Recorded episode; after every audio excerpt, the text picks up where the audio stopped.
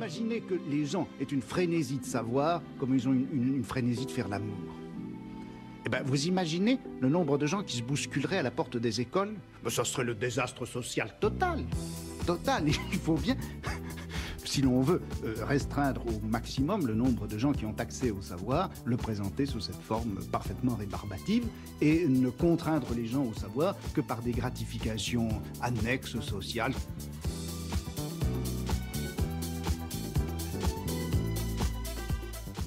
Mais je crois qu'il y aurait, euh, qu'il y a, un plaisir intrinsèque au savoir, une libido comme disent les gens savants. Je ne suis pas. Bonjour, bienvenue à tous et à toutes dans Libido Siendi, une émission à l'écoute de la recherche et de la pensée. Aujourd'hui, une émission locale qui va s'intéresser à une période de l'histoire du Dauphiné, ce territoire qui couvre l'Isère, la Drôme et les Hautes-Alpes actuelles. Une émission locale donc, qui ne va pas s'intéresser à n'importe quelle période, mais celle de la réforme protestante au XVIe siècle. Ce moment de profonde transformation du christianisme, né au début du XVIe siècle dans le nord de l'Allemagne, puis qui gagna, vite, euh, qui gagna rapidement d'autres villes comme Strasbourg et Genève. Alors comment s'est fait entendre cet appel au changement dans cette région du Dauphiné au cours du XVIe siècle? Pour en parler, j'ai le plaisir d'accueillir Christophe Witt, doctorant à l'UGA, qui prépare une thèse sur la réforme dans le Dauphiné des années 1530 jusqu'aux années jusqu'au début du XVIIe siècle. Bonjour Christophe, merci d'être venu à la radio, à Radio Campus Grenoble pour nous parler de ta thèse. Bonjour et merci de m'avoir invité. C'est un plaisir de venir parler. bah, pas de problème. Alors je te propose de rentrer directement euh, dans le sujet. Est-ce que tu peux nous faire un très rapide euh, rappel sur ce qu'est la réforme protestante et l'influence qu'elle a eue en France jusque dans les années 1550 pour qu'on ait une première vision un peu globale euh, de la chose à l'échelle nationale? Oui, il faut se rendre compte de ce qu'est l'importance historique de la réforme protestante du XVIe siècle. C'est, comme tu l'as dit, un bouleversement majeur dans l'histoire du christianisme et de l'Occident. C'est un, un, mouvement religieux qui, aujourd'hui, dans une société sécularisée, nous paraît un peu surprenant, mais au 16e, tout le monde croit. Euh, tout le monde croit. La mort est omniprésente parce que les conditions de vie, l'espérance de vie, les conditions de vie sont beaucoup plus difficiles, l'espérance de vie est faible. Et donc cette question de la mort et de la vie après la mort, le salut, est essentielle et anime les gens. Et les gens sont passionnés par ces questions mm. euh, de foi, de, voilà, de foi. Et il se trouve qu'à cette époque-là, il y a une angoisse on dit une angoisse eschatologique, c'est le terme un peu, un peu savant, c'est-à-dire une angoisse de, euh, de savoir ce qui va se passer après la, après la mort et euh, de savoir si chacun va pouvoir accéder au paradis et à la vie éternelle et bénéficier euh, de la rédemption que Jésus promet à chacun. Et donc cette angoisse, elle est immense, elle est immense et il y a une crise, une crise religieuse parce que l'Église catholique, qui est l'institution chargée, c'est son rôle social, c'est le premier ordre dans, dans la société, cette institution qui est chargée de mener chacun euh, au salut est en crise, elle ne parvient pas à rassurer les gens. Et donc, euh, c'est comme ça qu'est née cette crise-là. Et, la réforme protestante va être une des réponses possibles à cette angoisse. Euh, donc, toi, déjà, tu, fais le, tu dis qu'il y a une sorte de crise généralisée. Les historiens, ils sont d'accord pour dire qu'il y a cette Alors, crise au moins une crise religieuse. D'accord? Si tu veux, dans l'historiographie, dans les décennies précédentes, euh, les historiens sont beaucoup intéressés à des facteurs autres que la religion pour expliquer la réforme protestante. Et on en est revenu aujourd'hui à dire qu'un phénomène religieux a avant tout une cause religieuse, même si des motivations sociales et politiques ont pu, euh, ont pu s'entrecroiser. Vraiment, c'est la question de euh, est-ce que l'Église catholique est capable d'assurer le salut individuel de chacun? Et beaucoup de gens ont peur parce que l'Église est en crise, parce que l'Église semble incompétente, quel que soit le niveau de la hiérarchie. Euh, c'est comme si chacun des dignitaires euh, était davantage concentré sur son rôle social et politique, l'aspect séculier de, de la religion, plutôt que sur sa mission spirituelle. Euh, alors si on prend les étages un par un très rapidement, les papes, alors euh, quand on pense aux papes de la Renaissance, on peut penser aux Borgia, qui sont tellement une caricature d'eux-mêmes que ça en a fait séries télé. Bon, ben, le pape Borgia, il est espagnol, il a des enfants, il vit avec des concubines, il, fait la guerre en Italie parce que parce que c'est le champ de bataille de l'Europe à ce moment-là, et il voudrait créer une principauté pour son fils. Si on prend les étages inférieurs, les évêques, les évêques sont issus de la haute noblesse et ils cumulent les charges d'évêchés euh, et les grandes abbayes pour euh, avoir du prestige et ramener euh, des, des ressources, euh, des ressources financières. Et euh, tout en dessous, les curés sont pas là non plus. Mhm. Mais, moi, c'est une question que je me pose, c'est est-ce que ça se sait, est-ce que le, paysan allemand du nord de l'Allemagne, est-ce qu'il est au courant de, du train de vie des, de, des Borgias Et est-ce que c'est ça qui fait naître est-ce qu'il y a cette mentalité de... Alors, deux choses. Alors, je suis pas sûr que le paysan, euh, le paysan de Saxe, au moment où Luther euh, va se révolter en 1517, je suis pas sûr qu'il ait conscience de ce qui se passe à Rome, du grand chantier qui est la, nouvelle basilique de Saint-Pierre. Mais ce qu'il voit sans doute, c'est que euh, dans les paroisses, il n'y a pas de prêtres. Les prêtres sont pas là parce que les revenus des prêtres sont tellement faibles que pour pouvoir vivre, il faut qu'ils cumulent plusieurs plusieurs, euh, plusieurs églises. Et donc, dans les églises où il n'est pas là, bah, il n'y a pas de prêtre, il n'y a qu'un vicaire. Mais comme il n'est pas ordonné, le vicaire ne peut pas donner les sacrements qui permettent d'aller au paradis. Et donc, ça génère cette angoisse. Et surtout, ce qui va peut-être permettre aux paysans ou euh, euh, au peuple des villes de se rendre compte de la crise, c'est l'imprimerie. C'est-à-dire que c'est la donnée essentielle du XVIe siècle. Il y a une révolution technologique qui accompagne, qui accompagne cette crise religieuse. Et en fait, les premiers imprimés, euh, au sein des premiers imprimés, les textes religieux, alors parfois très très courts, on appelle ça les Flugschriften en, allemand, ou les caricatures, sont extrêmement nombreux, occupent une très grande place et du coup sont euh, accessibles aux gens, pas forcément lettrés. Et, euh, et si tu veux, Luther, c'est une hérésie qui, qui, à la différence des, des, des hérésies précédentes, dispose d'un moyen technologique faramineux pour diffuser. Mais parce que c'est quand l'invention de l'imprimerie Eh bien, c'est quelques décennies auparavant. La, première Bible de Gutenberg, c'est 1454. Ah et Luther se révolte en 1517 en affichant 95 thèses contre le pape. Ah et ces 95 thèses vont être en fait imprimées euh, et diffusées dans tout l'Empire, puis en France. Et euh, très rapidement, dès le début des années 1520, les thèses de Luther sont connues en France. D'accord. Et alors, quel est cet impact? Est-ce qu'il euh, y a beaucoup de gens qui, lisent ça? Il y a beaucoup de gens qui sont influencés euh? Alors, en tout cas, l'impact est immédiat.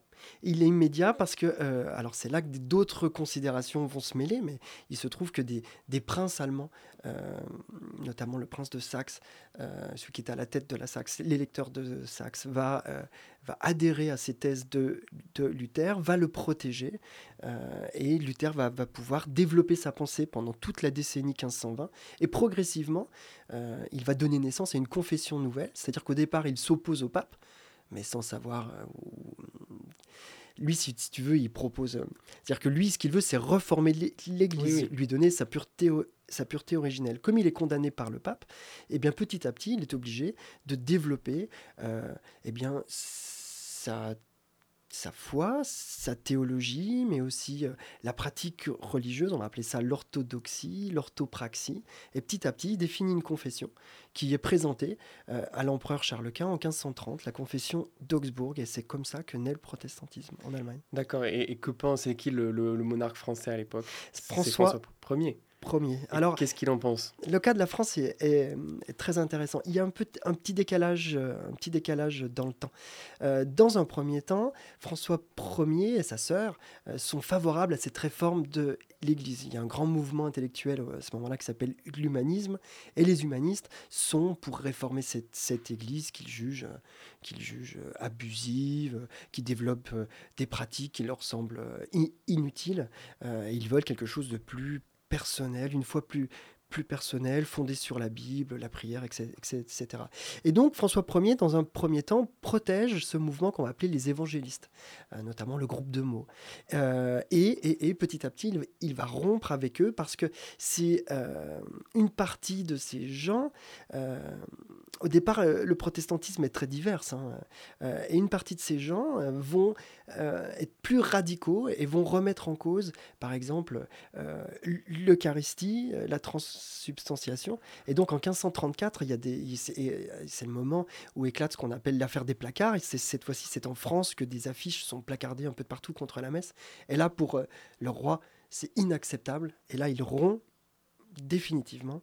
Et euh, eh bien l'entre-deux n'est plus possible à partir de là. Alors ça c'est quelque chose qui est passionnant, hein. mais l'entre-deux n'est plus possible. il y a deux, deux confessions qui vont vraiment se définir l'une contre l'autre, le, enfin, le protestantisme qui est divers, le catholicisme, et les deux vont s'affronter.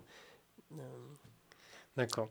Euh, et eh ben, je te... qu'en est-il du Dauphiné? Est-ce qu'on peut directement eh rentrer dans cette histoire eh locale? Oui. Parce qu'on est au courant, enfin, c'est connu que Genève, par exemple, c'était une ville qui a très rapidement euh, pris le pas de cette réforme. Et le Dauphiné n'est pas loin de Genève. Et, donc, voilà, qu'en est-il des années 1520 euh, euh, dans, dans le Dauphiné? Alors, dans les années 1520, le Dauphiné est l'une des premières provinces françaises à être touchée par la circulation de ces thèses luthériennes. Donc c'est la première forme de la réforme. Et il se trouve qu'il y a un dauphinois qui aujourd'hui est peu connu, mais qui est quand même euh, très important pour l'histoire du XVIe siècle et du protestantisme, qui s'appelle Guillaume Farel. Farel est né à Gap, euh, de mémoire en 1483, et il se trouve que Farel, eh bien, il incarne euh, par son parcours toute cette histoire de la réforme. Dans un premier temps, il va faire des études à Paris et il est proche des évangélistes dont j'ai parlé tout à l'heure. Il fait partie du groupe de mots euh, autour de Lefebvre d'Étaples et donc ce sont des gens qui sont dans l'Église catholique mais qui souhaitent la réformer et donc euh, donner davantage de place à, la Bible, etc. et moins de place au culte des saints, au culte des images, etc.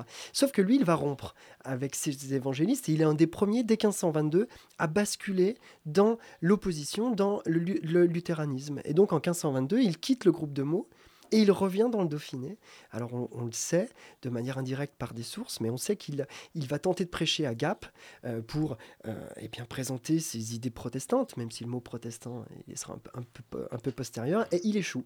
Il, échoue, il doit quitter la ville, il doit quitter la France, mais il a semé les premières graines de ce que, seront, de ce que sera la réforme dans le Dauphiné, parce qu'il va convertir euh, des gens qui seront ses relais alors que lui ne sera plus là. C'est-à-dire que Farel ensuite va passer l'essentiel de son, de son existence dans la Suisse francophone, et c'est le moment de parler de quelqu'un dont j'ai pas encore parlé, c'est Jean Calvin. Et euh, Farel, dans un premier temps, lui, il s'installe à, à, Neuchâtel, où il fait adopter la réforme en 1528. ah oui, en 1528, il, il, repart en Suisse En 1500. En fait, il quitte la France dès 1524. Ah oui, d'accord. Et donc, il va d'abord à Strasbourg, tu en as parlé, comme foyer de l'hétérodoxie. Puis, il va en Suisse francophone. Il fait adopter la réforme à Neuchâtel en 1528, puis il s'installe à Genève, il, participe à, l'adhésion de Genève à la réforme en 1536, et c'est le moment où Genève, du coup, va se séparer de, la Savoie. Et c'est lui qui convainc un Français qui, qui quitte euh, les persécutions, qui, qui, a peur de ces persécutions qui se développent, qui s'appelle Jean Calvin. Et Jean Calvin s'installe à Genève à l'invitation de Farel. C'est pour ça que ces deux personnes font partie des statues qui sont sur le mur des réformateurs à Genève. Et c'est Calvin qui va développer euh, la forme francophone de la réforme protestante qu'on appelle le calvinisme et qui se diffuse en France, mais aussi aux Pays-Bas, dans une partie de la vallée du Rhin, en Écosse, etc. D'accord. Donc on est en 1523, on est à Gap. Il y a encore euh, du coup ce Farel qui est en train de, parler de quelque chose de relativement nouveau. C'est ça. et, qui, et, qui, a priori ne passe pas euh, qui choque l'évêque, qui le fait taire, qui le chasse de la ville. Et euh, Farel va ensuite passer euh, l'essentiel de sa vie hors du Dauphiné de la France, tout en étant influent à distance. C'est ça, mais donc du coup, alors il, tu dis qu'il crée des sortes d'adeptes à, à Gap. Oui. Et ces adeptes sont donc obligés de vivre dans une sorte de clandestinité. Voilà, c'est-à-dire qu'au départ, ils vont être clandestins et ils vont subir la répression. Alors parmi ces adeptes, il y a ses frères euh, qui vont euh, tenter de convertir euh, d'autres gens de la région. Alors par exemple, on sait qu'à un moment, il y a un, notaire de Manosque qui vient faire affaire à, à Gap, qui discute avec les frères Et quand il rentre à Manosque, il tient des propos très hétérodoxes, donc il est l'objet d'une enquête, et donc voilà, on a un signe que les frères Farel ont, ont agi. Et ils agissent tant, que, tant et si bien qu'ils doivent quitter à leur tour le Dauphiné, et l'un des frères Farel va aller en Suisse dans les années 1530. Euh, il va également, Guillaume Farel, euh, convertir euh, Edmond de Coct, qui est un des premiers protestants du Dauphiné, qui lui-même va convertir Pierre de Sibiville, qui sera le premier. Alors c'est un, c'est un, c'est un clerc. C'est le, et il va tenir les premiers discours hétérodoxes à Grenoble en 1524. D'accord. Donc voilà, il est vraiment à l'origine de ces premières graines. Voilà. Et surtout, et surtout, en 1532, il est à l'origine d'un événement majeur pour la réforme en Europe et dans le Dauphiné. C'est la conversion d'un ancien groupe euh, et, hérétiques du Moyen Âge, qu'on appelle les Vaudois. Et ces Vaudois, qui ont une très longue histoire, très, très complexe, étaient euh, euh, notamment installés dans des hautes vallées alpines. alors aujourd'hui, elles sont toutes en Italie, mais à l'époque, une partie était dans le Dauphiné. Et donc, à ta présentation du Dauphiné, de l'introduction, il faudra ajouter quelques vallées d'Outremont qui sont aujourd'hui en Italie, notamment le Val Prajla, la haute vallée du Cluson. Et dans cette vallée-là vivaient encore, donc c'est Pragelato aujourd'hui, près de Turin. Euh, et donc vivaient des Vaudois euh, qui sont hétérodoxes et qui en 1532 adhèrent à la réforme protestante lors d'une réunion à laquelle participe notamment Guillaume Farel. Donc ça veut dire qu'il faut l'imaginer quand même euh, se déplacer à travers les Alpes constamment. Alors moi c'est quelque chose qui me fascine. Jusqu'à un très grand âge il le fera. Mais donc en 1532 il va de Neuchâtel au, Piémont, à travers les vallées, euh, pour convertir les Vaudois. C'est une question que je me posais. Est-ce qu'il a le droit de prendre les vallées ou... Ah bah non, et non parce que ah euh, du coup, on a quelques sources, parce que bien sûr, les autorités civiles et religieuses pourchassent les hétérodoxes, et on a des cas de, de, de colporteurs qui sont arrêtés avec parce qu'ils transportent des livres des livres interdits. Il y a par exemple alors j'ai plus son nom en tête, je l'avais tout à l'heure, mais en 1536, il y a, un colporteur qui est arrêté et qui va être euh, condamné à mort à Grenoble euh, et jeté dans l'Isère. C'est quoi un colporteur? Eh oui, un colporteur, c'est un marchand de livres ambulants. Enfin, c'est un pas que de livres d'ailleurs, c'est un marchand ambulant. Et il se trouve que ces paysans des hautes vallées alpines, euh, qui ont des conditions de vie extrêmement dures, eh ben, pratiquaient la migration saisonnière, c'est-à-dire qu'ils étaient bergers et agriculteurs pendant la belle saison, qui est, courte, mais ce travail-là leur, leur permet pas de faire vivre toutes les familles entièrement pendant l'hiver. Et donc les hommes quittaient les vallées pour une partie d'entre eux, c'est le cas dans l'Oisan, dans le Quéra, euh, dans ces vallées outremont, et donc ces hommes font, euh, font une itinérance pour être, pour être colporteurs, apporter un complément euh, aux revenus de la famille et ce qui permet de dire, euh, de lutter contre l'image, euh, vous savez, de ces Alpes qui seraient un territoire euh, en marge, peuplé d'imbéciles, crétins, enfin bon, mm. tous, ces clichés sur les populations alpines qui non, qui au contraire sont, sont intégrés aux circulations européennes. Et donc la réforme et le message de la réforme touche rapidement les villes du Dauphiné, qui sont des villes de commerce, mais également les hautes vallées alpines, grâce grâce à ces colporteurs vaudois, etc. D'accord. Donc, alors, dans, dans, les années 20, dans les années 30, tu as, parlé de quelques figures, enfin des clercs qui, qui se convertissent, mais euh, qu'en est-il des, des, gens, du peuple? Il a... Est-ce que, est-ce que ça serait une bonne Est-ce que c'est une question de se dire, il y a combien de protestants, entre guillemets, à Grenoble en, 1940, en 1540 Alors, j'adorerais répondre à ça. Euh, les chercheurs qui, qui, qui, travaillent sur cette période... Euh, rêverait tous de répondre à deux, trois questions. C'est combien sont les protestants? Pourquoi ils sont protestants? Euh, Bon, ça, on ne trouvera pas. Ah. Euh, alors, le problème, ah, parce qu'il faut trouver les sources. Oui, j'imagine, oui, Il faut trouver les sources, mais on en reparlera peut-être. D'accord. Euh, le problème, c'est que cette, opinion, enfin, cette opinion, le protestantisme est un message hétérodoxe, et donc il est clandestin, c'est une dissidence. Bah, bien sûr. Et donc les gens ne l'affichent pas, pas tout de suite, du moins. Euh, et donc, on ne sait pas exactement. Et nos seules sources, ce sont les sources de la répression. Alors, notamment celle du Parlement de Grenoble qui, bah, qui joue son rôle lorsque le roi de France ordonne la persécution des protestants. À l'époque, on les appelle les malsentants de la foi. Les malsentants de les la mal foi. de la foi. Donc, on va dire les hétérodoxes, ceux qui ne sont pas dans la norme. Euh, et donc, on a des noms, on a des lieux, mais euh, ce n'est qu'un indice.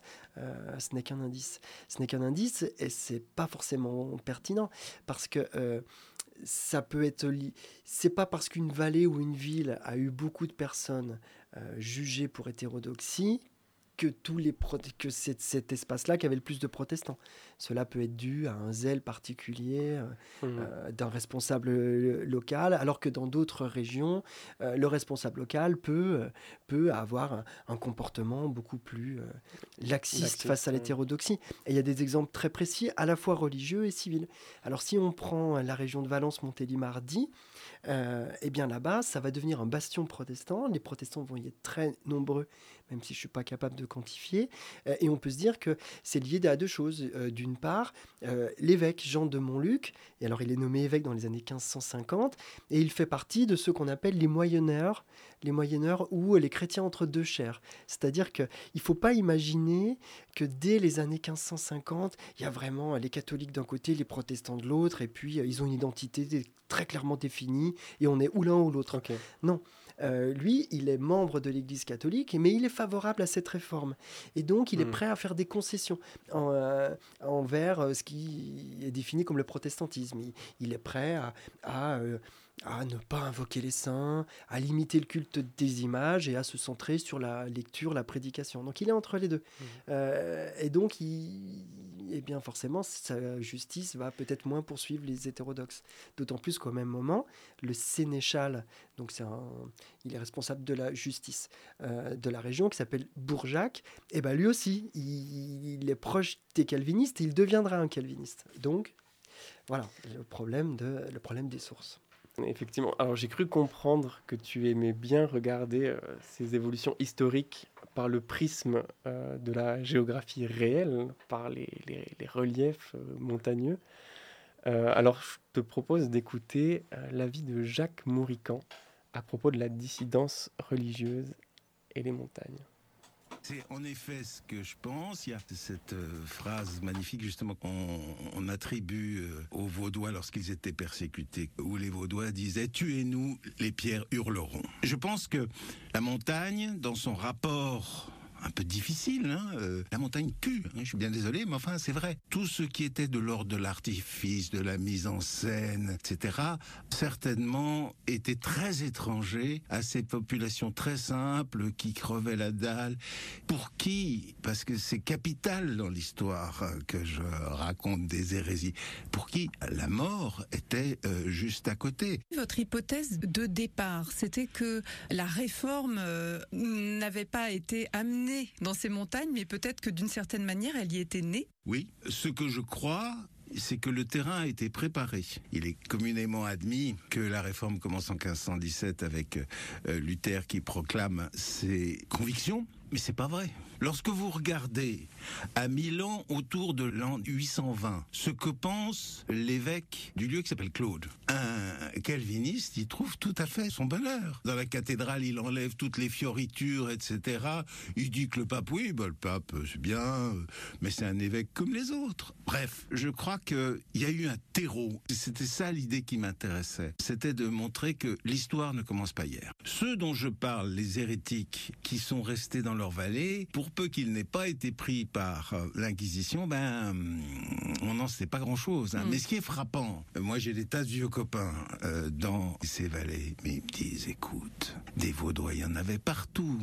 Songez que au début du XXe siècle, à la Baume cornillane, lorsqu'on allait chercher du bois mort pour euh, les besoins du feu à la maison, on disait je vais chercher des os de Vaudois. Au début du XXe siècle, c'est-à-dire facilement huit siècles après que les Vaudois sont arrivés, c'est dire combien dans l'inconscient collectif c'est resté.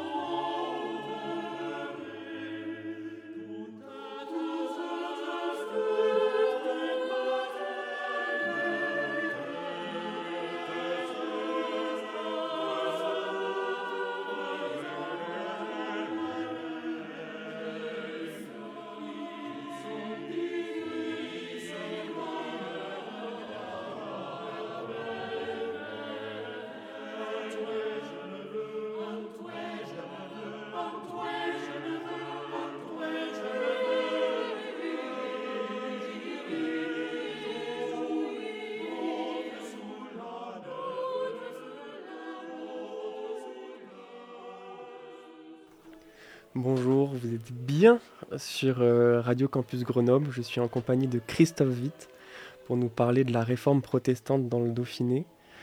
Euh, donc on en était au moment où, euh, dans les années 1520-1540, cette pensée commence à se faire, connaître et se, se développer. Et j'ai cru comprendre que les années 1555-1562 forment un tournant et euh, de, quelle manière? Alors effectivement, il y, a un tournant. Euh, alors un tournant de quelle manière? Pour, être, pour faire très simple, on va dire que là, il y a une dynamique de succès en faveur de la réforme absolument formidable. Euh, tellement formidable que sincèrement, beaucoup de protestants ont cru que ce qu'ils considéraient être la vraie foi allait connaître le triomphe et allait triompher en France, que les rois allaient se convertir et que la France deviendrait protestante. La désillusion sera d'autant plus grande après. Alors pourquoi, sur quoi est fondée cette dynamique de succès? Sur plusieurs choses. D'abord le fait que euh, Calvin, depuis Genève, euh, Calvin Farel qui lui est à Neuchâtel à ce moment-là, mais surtout Calvin, euh, organise euh, prend en main la diffusion et l'organisation de la réforme calviniste en France. Il fonde euh, une académie à Genève qui va euh, former des pasteurs qui viennent ensuite en France diffuser, bah, diffuser le calvinisme. voilà. Donc déjà, il y, a ce, y a ce de coupé, mais il y a cette, ce mouvement un peu de, doctrine où ils essayent de, de créer une cohérence. C'est exactement ça. C'est exactement ça. C'est-à-dire que euh, donc des pasteurs viennent en France, organisent les communautés sur le modèle genevois. C'est-à-dire qu'ils vont créer vraiment. Alors là, c'est le moment où la dissidence s'organise et vous avez au départ des groupes de malsentants de la foi qui se réunissent parfois pour chanter des psaumes euh, clandestinement euh, ou lire la Bible. Et là, cette fois-ci, ils s'organisent, ils font vraiment scission de la communauté et ils créent leur propre communauté protestante, c'est-à-dire organisée par un, un, consistoire d'anciens euh, et euh, par un pasteur qui organise le culte du, dimanche. Donc euh, la diffusion de la réforme, elle est orale par ces prédicateurs qui partent de Genève et qui organisent les communautés. elle est aussi beaucoup écrite parce que Calvin, comme Farel et Luther auparavant, ont compris l'importance de l'imprimerie. Et Genève devient un grand centre des d'édition. Et il y a tout un réseau de colportage clandestins qui se met en place depuis Genève et qui inonde la France de livres. Et on a quelques sources comme ça qui permettent de se rendre compte de l'importance de ce trafic. Euh, on a par exemple un, libraire. Euh, on travaille sans notes et forcément, je l'avais il y a 10 secondes et je l'ai plus. Jean de Normandie a vérifié, euh, qui meurt, et son inventaire après décès permet de se rendre compte de l'importance euh, de ce réseau de colportage en, France, et on sait qu'il euh, il a des colporteurs dans le Dauphiné, et parmi les livres qui sont diffusés, il y a des livres de Calvin, de Farel, etc. Et donc il y a cette accélération de la diffusion qui correspond aussi à un moment très particulier de, de l'histoire politique française. 1559, le roi Henri II meurt, il a mené jusqu'ici les guerres qu'on a appelées les guerres d'Italie contre en fait euh, allez, je vais faire simple, euh, les toutes dernières, c'est contre l'Espagne de Philippe II. Hein. Euh, et la paix est signée en 1559 parce qu'il juge urgent de lutter contre l'hérésie en France. Et lors d'un grand tournoi pour fêter la paix, eh bien, il est tué accidentellement. Il se prend un coup de lance dans l'œil, il meurt ses jeunes fils lui succèdent. Et donc ça, c'est un double événement parce que ça signifie d'une part que, un, la noblesse, qui jusque-là mettait son épée au service du roi pour combattre en Italie, mais aussi dans le nord de, la France, euh, eh bien, euh, n'a plus de cause à combattre. Et donc beaucoup de nobles, euh, dans le Dauphiné, c'est le cas vraiment de la petite noblesse.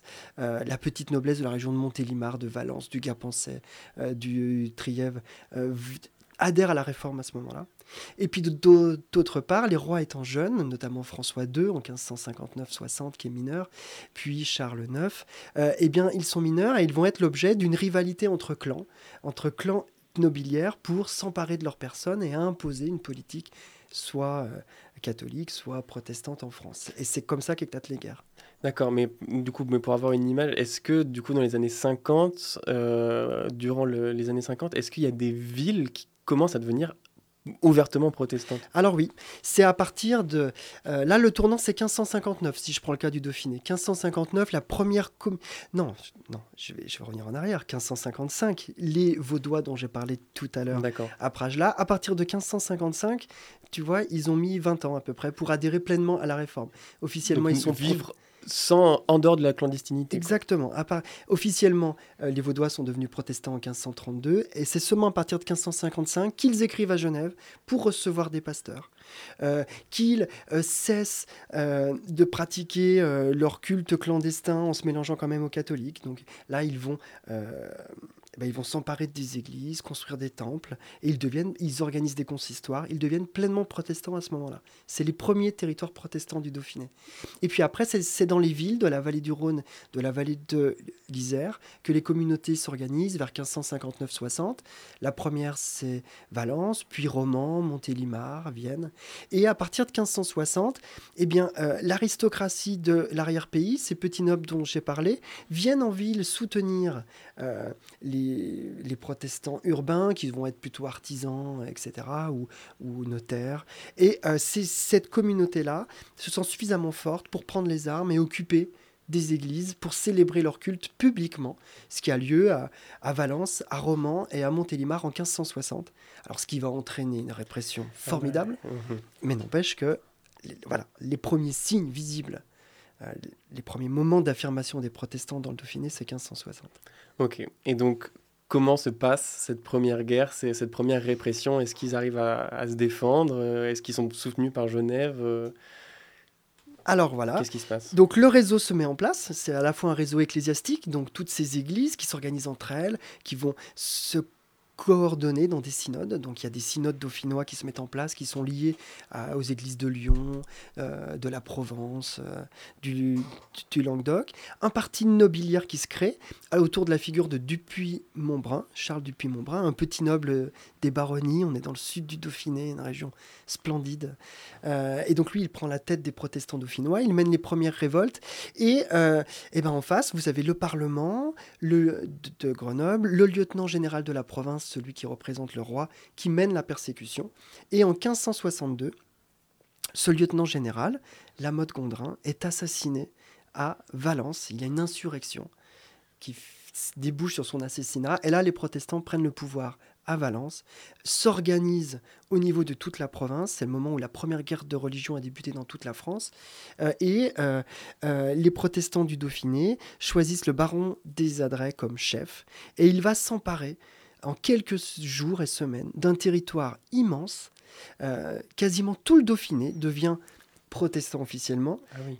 et toutes les villes du Dauphiné jusqu'à Lyon, euh, à l'exception de deux enclaves, enfin, d'une petite enclave euh, dans les Hautes- Hautes-Alpes, la région de Briançon jusqu'à Embrun, qui reste un bastion catholique pendant très longtemps, mais sinon tout le reste de la province est aux mains des protestants.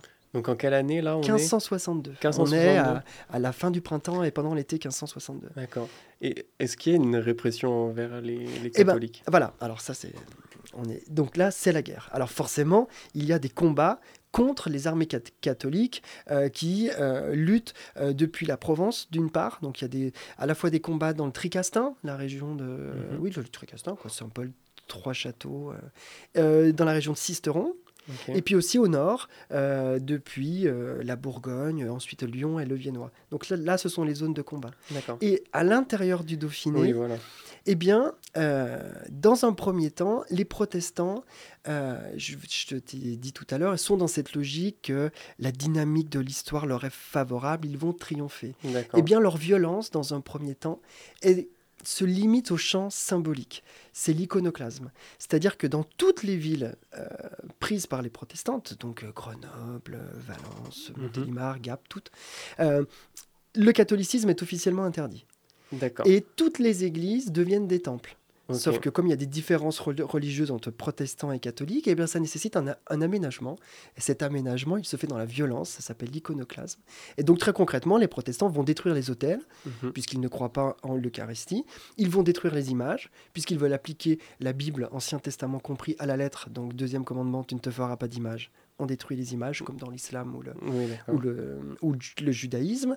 Euh, euh, on détruit euh, les vêtements sacerdotaux parce qu'ils ce sont les symboles de la domination des prêtres sur les laïcs. Et tout cela se fait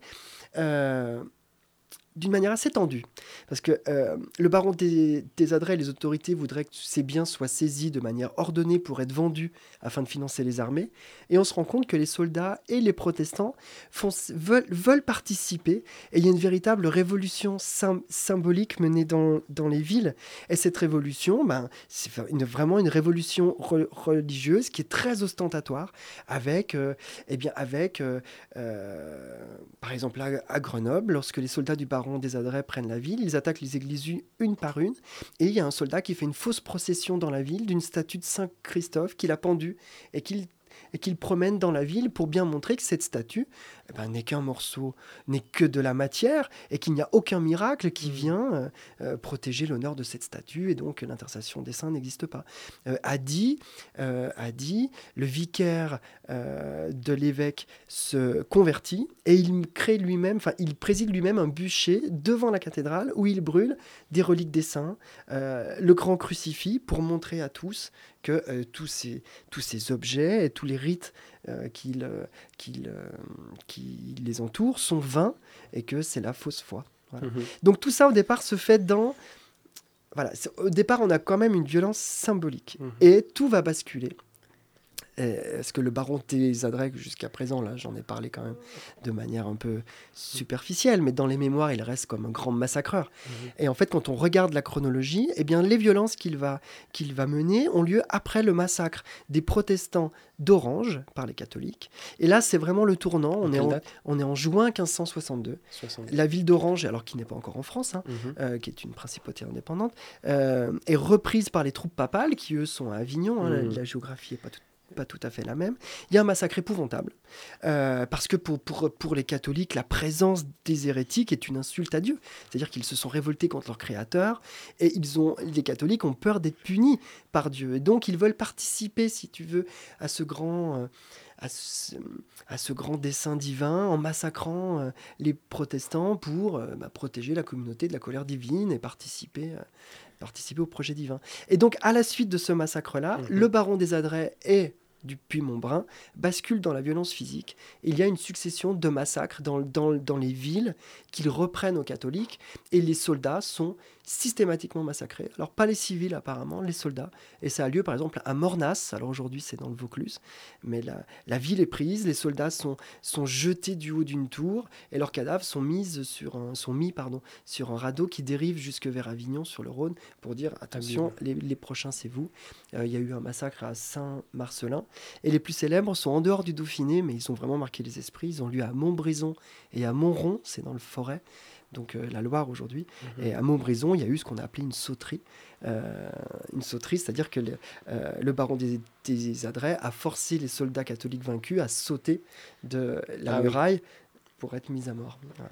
Et ça, ça va laisser une trace dans la mémoire catholique gigantesque. C'est-à-dire cet iconoclasme d'abord, les massacres ensuite, vont alimenter un, ressentiment gigantesque. D'accord. Donc, mais par exemple, à Saint-Marcelin, qui peut peut-être être le cas le plus proche de. Grenoble, euh, il n'y a pas eu de massacre de population. Non, c'est vraiment les soldats euh, qui protègent la ville. Euh, alors, si on fait un tout petit peu de chronologie, c'est le moment où le baron des... En fait, le baron des Adrets était à Grenoble lors- lorsqu'il apprend euh, le massacre de Orange. Donc, il part vite combattre. Euh, et c'est ses, spécificités, la rapidité de ses déplacements à cheval. C'est absolument incroyable. On en deux jours, il se retrouve euh, à, à Montélimar, il mène une attaque là-bas, euh, etc. Et il apprend que Grenoble a été repris par Maugiron et les catholiques. Donc il faut qu'il remonte à Grenoble très rapidement. Et au passage a lieu une bataille à Saint-Marcelin. Et c'est là que, du coup, euh, ça finit par un massacre. Ah oui, d'accord. Ah, parce que il- Grenoble est très vite reprise. Ouais, c'est c'est extrêmement disputé. Euh, Grenoble est reprise par les catholiques, puis reprise par les protestants. Ah oui, d'accord. Donc lorsqu'on parlait du territoire protestant 2000 2562, en fait, euh, il tient, il tient à deux semaines, quoi. C'est voilà, c'est un territoire qui est extrêmement mouvant et c'est un territoire qui est extrêmement mité. C'est-à-dire que euh, euh, quand on étudie, quand on affine l'échelle, eh bien si on prend, je sais pas moi, alors on va prendre un exemple, les baronnies, donc le sud du, euh, le sud de, la Drôme aujourd'hui, des, moyennes montagnes. Euh, globalement, les baronnies sont un bastion protestant. Et si on affine l'analyse, euh, au sein des baronnies, il y a des places fortes et des villages qui demeurent plutôt catholiques. Nyons, Montbrun sont des, et Serres sont des bastions protestants, mais Buis, les baronnies, est plutôt catholique. Saint-Jal sera une forteresse catholique pendant des décennies. Donc voilà, tout est extrêmement, tout est extrêmement compliqué. Et moi qui mhm. travaille sur les territoires, ça m'invite du coup à faire une cartographie euh, mouvante. Il va falloir inventer un truc. D'accord. Eh ben, je vous, je vous, propose, pour parler un peu de cette cartographie mouvante, euh, d'écouter un peu euh, ça. Contrairement à ce que l'on pourrait penser, ces deux hommes qui battent la campagne en armure ne sont pas les figurants d'un film historique. L'historien Stéphane Gall et l'ancien champion cycliste paralympique Patrick Seria sont aujourd'hui en plein entraînement pour les besoins d'une expérience scientifique hors norme. Ces deux passionnés de la Renaissance s'apprêtent dans quelques jours à mettre leurs pas dans ceux de l'armée de François Ier pour reconstituer un épisode méconnu de l'histoire de France.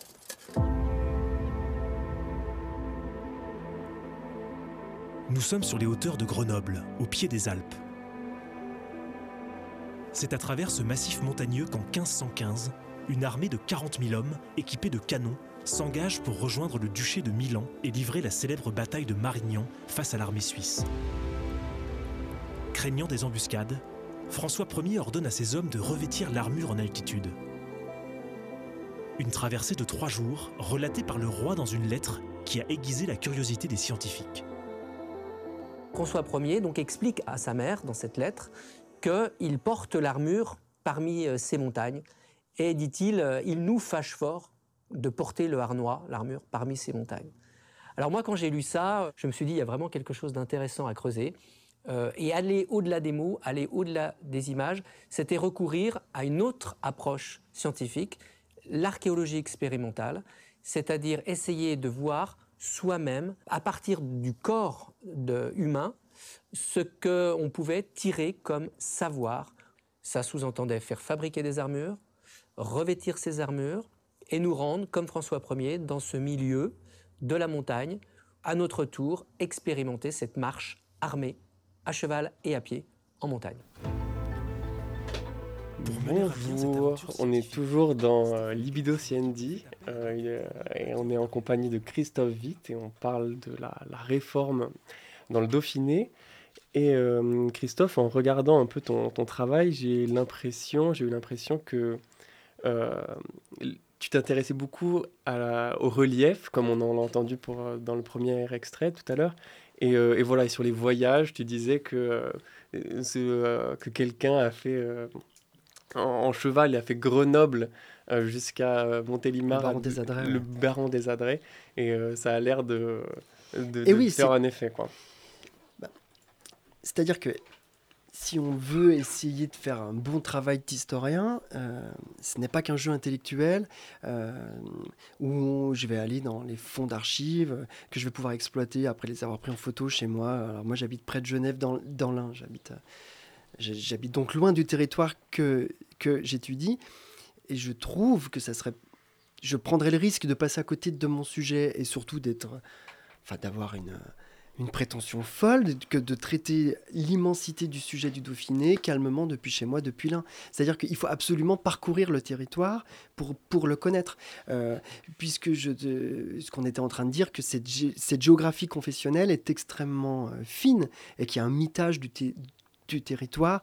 Bon, bah, il faut que je les connaisse, ces, ces vallées. Et donc, euh, d'autant plus que comme je suis déjà un peu avancé dans la vie, que j'ai une famille, des enfants, eh bien, on passe notre temps euh, à passer nos vacances dès qu'on peut dans mon territoire de thèse sur le Dauphiné pour le parcourir, ah, parce qu'il faut absolument. c'est en le parcourant que je que je permets, c'est vraiment en l'ayant dans les jambes que je me rends compte de ce qu'est mon territoire de thèse. Euh, par exemple, il y a quelques années, j'ai passé du temps à, réfléchir sur le protestantisme dans le Kéra, donc dans les Hautes-Alpes, une haute vallée euh, des Hautes-Alpes. Euh, il est évident que tant que j'y étais pas allé, je me rendais pas compte de l'importance du relief et du verrou glaciaire initial qui vraiment ferme la vallée euh, de la vallée de la Durance, de Guillestre, d'Embrun, qui sont des bastions catholiques. Et en fait, euh, eh bien, il y a un obstacle naturel. C'est-à-dire que le Guil euh, ouvre le Kéra sur cet espace-là, mais il y a un verrou tellement important qu'en fait l'essentiel pour les enfin, le territoire pour les habitants du Kéra il est ouvert aussi et avant tout peut-être sur les hautes vallées alentour, et ce sont des vallées vaudoises. Et là, on se rend compte à quel point il y a eu du coup des échanges euh, euh, entre ces paysans euh, de chaque côté de ce qui est aujourd'hui la frontière de la ligne de crête, qui n'en était pas une au, XVIe siècle. Et, ben, et voilà, c'est un, un, exemple qui fait qu'on se rend compte de ce qu'est de ce qu'est le terrain. et donc là, par exemple, il y a tout un sentier mémoriel qui est développé, euh, qui s'appelle Sur les pas des Huguenots, alors qui correspond à une réalité qui n'est pas celle de mon sujet de thèse, c'est plutôt les, ah. les territoires, euh, les itinéraires euh, entrepris par les, les protestants des Cévennes et du Dauphiné lorsqu'ils ont quitté leur région après la révocation de l'édit Nantes en 1685. Ah et donc une association s'est créée et a développé un sentier de mémoire sur le modèle de ce qui peut être le chemin de Saint-Jacques pour, euh, pour les catholiques. Et donc, pareil, voilà, ça fait plusieurs CT que j'en fais des bouts. Euh, ça me permet de découvrir le Diwa, les baronnies, etc. Et j'aimerais bien, eh bien, peut-être essayer quelque chose que fait mon directeur de thèse qui s'appelle de l'archéologie expérimentale, c'est-à-dire refaire par l'expérience, euh, euh, un fait historique qui est relaté par une source écrite pour confronter la source à la, réalité et voir euh, bah, ce que dit notre corps pendant l'expérience, que ne dit pas la source pour mieux comprendre le fait historique. Donc par exemple, Stéphane Gall a fait, a fait le projet dont on a entendu un extrait, La Chevalier dans, dans la montagne, où il, où, il, a fait également l'ascension du mont Aiguille avec des échelles comme c'était le cas en 1492. Et moi, il y a un document qui m'intéresse énormément, c'est l'exil des de Sisteron. Euh, j'en ai un peu parlé tout à l'heure, c'est une zone de combat. Et en septembre 1562, la ville de Sisteron est assiégée par les catholiques, euh, qui ont peur d'un massacre comme, comme ça a été le cas à Orange. Ces catholiques de Sisteron, euh, ces protestants assiégés de Sisteron demandent l'aide de protestants du Dauphiné, du Puy-Montbrun, qui n'arrivent pas à dégager la ville. et finalement, ils fuient. Et on a quelques textes, notamment des textes écrits par des Genevois, par Théodore de Bèze, qui relatent cet exil des protestants euh, de Sisteron. Et en fait, ils errent à travers les Alpes parce que euh, bah, les vallées sont plutôt contrôlées par les catholiques. Ils voudraient aller à Grenoble et à Lyon. Et pour aller là-bas, eh ben, ils ne peuvent pas passer par la vallée de la Durance et par Gap. Et en fait, ils remontent l'Ubaye, ils passent à Château-Dauphin, ils passent dans les vallées vaudoises, euh, avant par le Quéra, ils passent le col du Mont-Genèvre, la vallée de Fressinière, le col d'Orsière. Et on a un texte qui donne les dates. Ah et voilà, c'est quoi ce texte? Eh bien, c'est euh, l'histoire ecclésiastique écrite par euh, Théodore de Bèze et qui, et qui, qui raconte l'histoire des protestants français et qui euh, consacre un long développement à ce parcours fait par les, les protestants de Sisteron. Alors le parcours montre bien à quel point les montagnes ont pu être un refuge, puisque là de fait euh, ils choisissent la, difficulté en, franchissant toute une série de cols, euh, euh, parfois à plus de 2500 mètres. Hein. et donc moi j'aimerais peut-être un jour eh ben, mettre mes pas dans les leurs et confronter la source à la réalité du terrain. Qu'est-ce que ça signifie?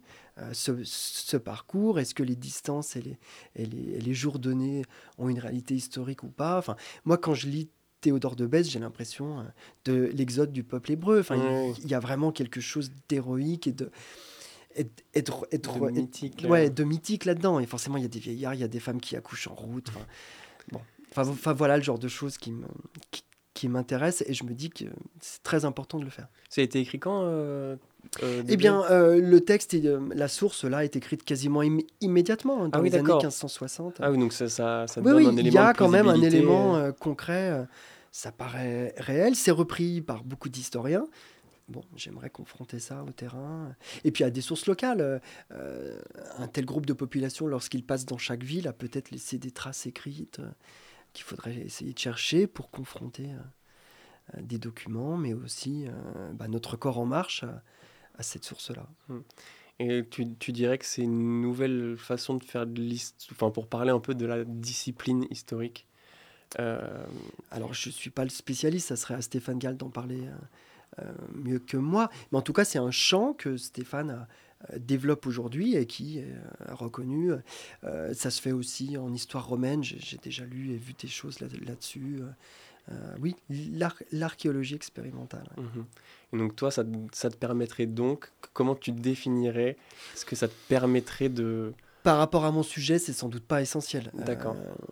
ça relève quasiment euh, d'un petit jeu plaisir lié autour de ma thèse. Mais quand même, par rapport à ma thèse, le parcours euh, qu'évoque Théodore de Bèze, euh, au sein du Dauphiné, est très révélateur parce qu'il montre bien quels sont les bastions protestants et donc les espaces sûrs euh, que tentent de rejoindre ah ces protestants de Sisteron en 1562. Mhm. Euh, il passe par ben, les vallées vaudoises dont on a déjà parlé plusieurs fois. Il passe par la vallée de Fressinière, par le Champsaur, par le Trièves. Ils viennent à Grenoble. Et donc, ça montre quand même la géographie confessionnelle de cet mhm. automne 1562.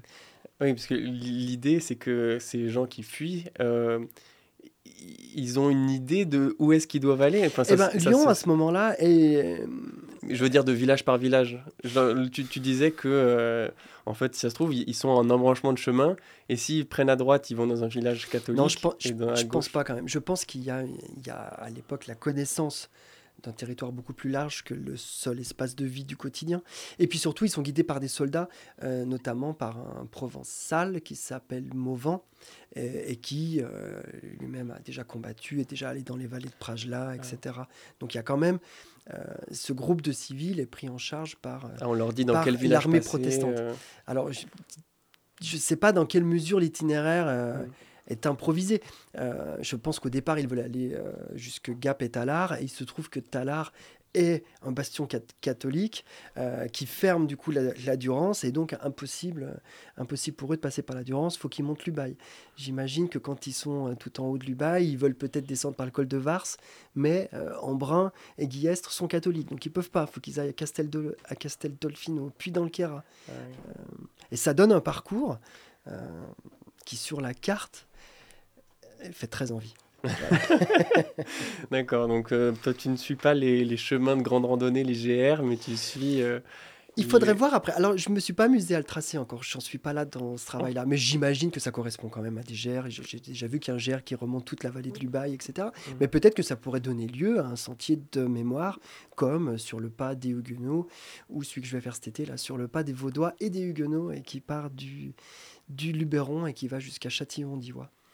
Ah oui, d'accord. Ok, donc ça, ça, ça c'est un, ça c'est quelle année ce qu'il a été fait Eh ben alors voilà, c'est les deux sentiers dont je parle là, ça relève plutôt de la mémoire de la révocation ah de, ah de Lydie Nantes. On est au 17e, 1685. Ouais. Ok. Eh ben, je crois qu'on arrive bientôt à la fin de cette émission et donc euh, je te remercie beaucoup d'être eh ben, venu euh, nous en parler. Euh, peut-être qu'on pourra faire une prochaine et un autre épisode euh, une prochaine fois. Avec plaisir. Et euh, bah, merci à tous de, de, nous avoir écoutés. c'était Libido Sandy, c'était Joseph, et à une prochaine.